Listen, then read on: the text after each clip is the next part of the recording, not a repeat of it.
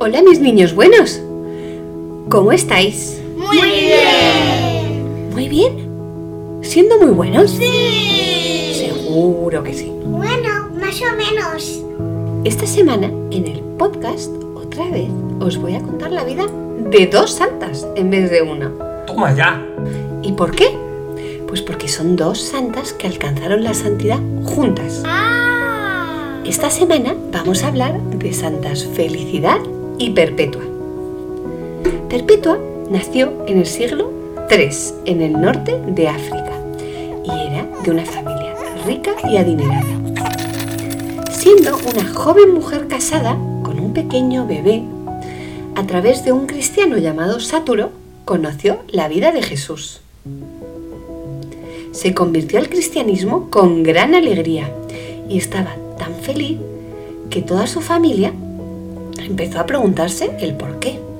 Así fue que con su ejemplo se terminaron convirtiendo casi todos. Perpetua tenía una esclava.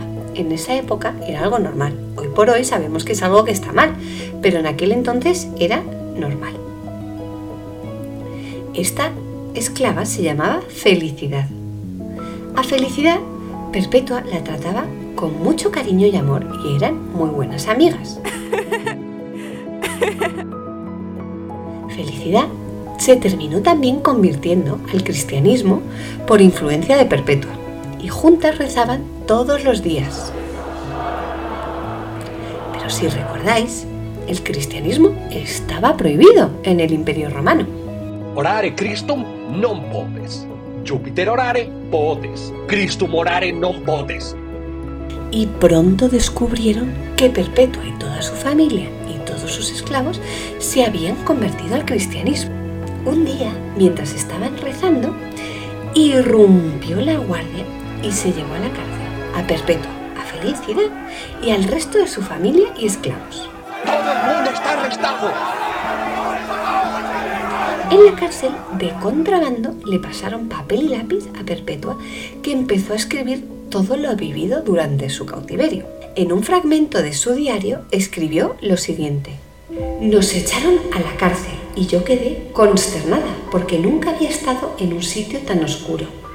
El calor era insoportable y estábamos demasiadas personas en un subterráneo muy estrecho.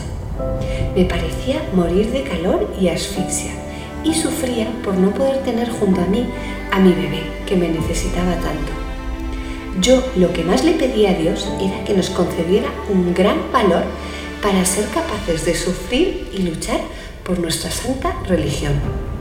Perpetua y toda su familia, salvo su padre, que no era converso, fueron llevados a juicio. Uno a uno se negaron a dejar la religión de Cristo y adorar falsos dioses. Cuando llegó el turno de Perpetua, el juez había llevado a su padre para intentar convencerla de que dejara la fe de Cristo y volviera a ser pagana. ¿Y sabéis qué dijo Perpetua? Dijo, Padre, ¿cómo se llama esa vasija que hay ahí enfrente? Una bandeja. Respondió él. Pues bien, a esa vasija hay que llamarla bandeja y no pocillo ni cuchara, porque es una bandeja. Yo, que soy cristiana, no me puedo llamar pagana ni de ninguna otra religión, porque soy cristiana y lo quiero ser para siempre. Así fue que fueron todos condenados a morir en el circo romano.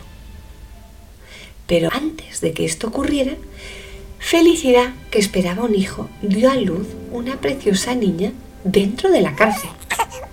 Imaginad pobre Felicidad dar a luz encarcelada. ¡Qué sufrimiento! Los hombres fueron echados a las bestias en el circo y murieron martirizados. A Felicidad y Perpetua las colocaron en el medio de la plaza y lanzaron toros bravíos contra ellas.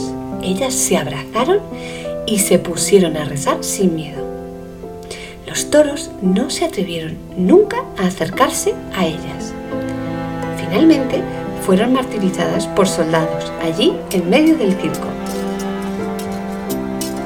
Gracias a que Perpetua escribió su diario durante todo su cautiverio, pudimos saber lo que sufrieron, lo valientes que fueron y cuánto quisieron a Dios. A nosotros no nos toca defender a Dios con nuestra vida como en la antigüedad, pero sí nos toca defender a Jesús de otro modo. Por ejemplo, no dejando que hablen mal de Dios, no teniendo miedo de contar a otros que somos cristianos. Os propongo que esta semana recemos especialmente por todos los niños que están por nacer. Acordémonos de felicidad y pensemos que en el mundo hay muchísimas madres que no pueden tener a sus hijos en sus hospitales, o están solas, o están asustadas. Sí, vamos a rezar especialmente por esas madres y esos bebés. Mis niños buenos, os mando un beso gigante. Sed muy buenos esta semana, que da mucha alegría a Dios.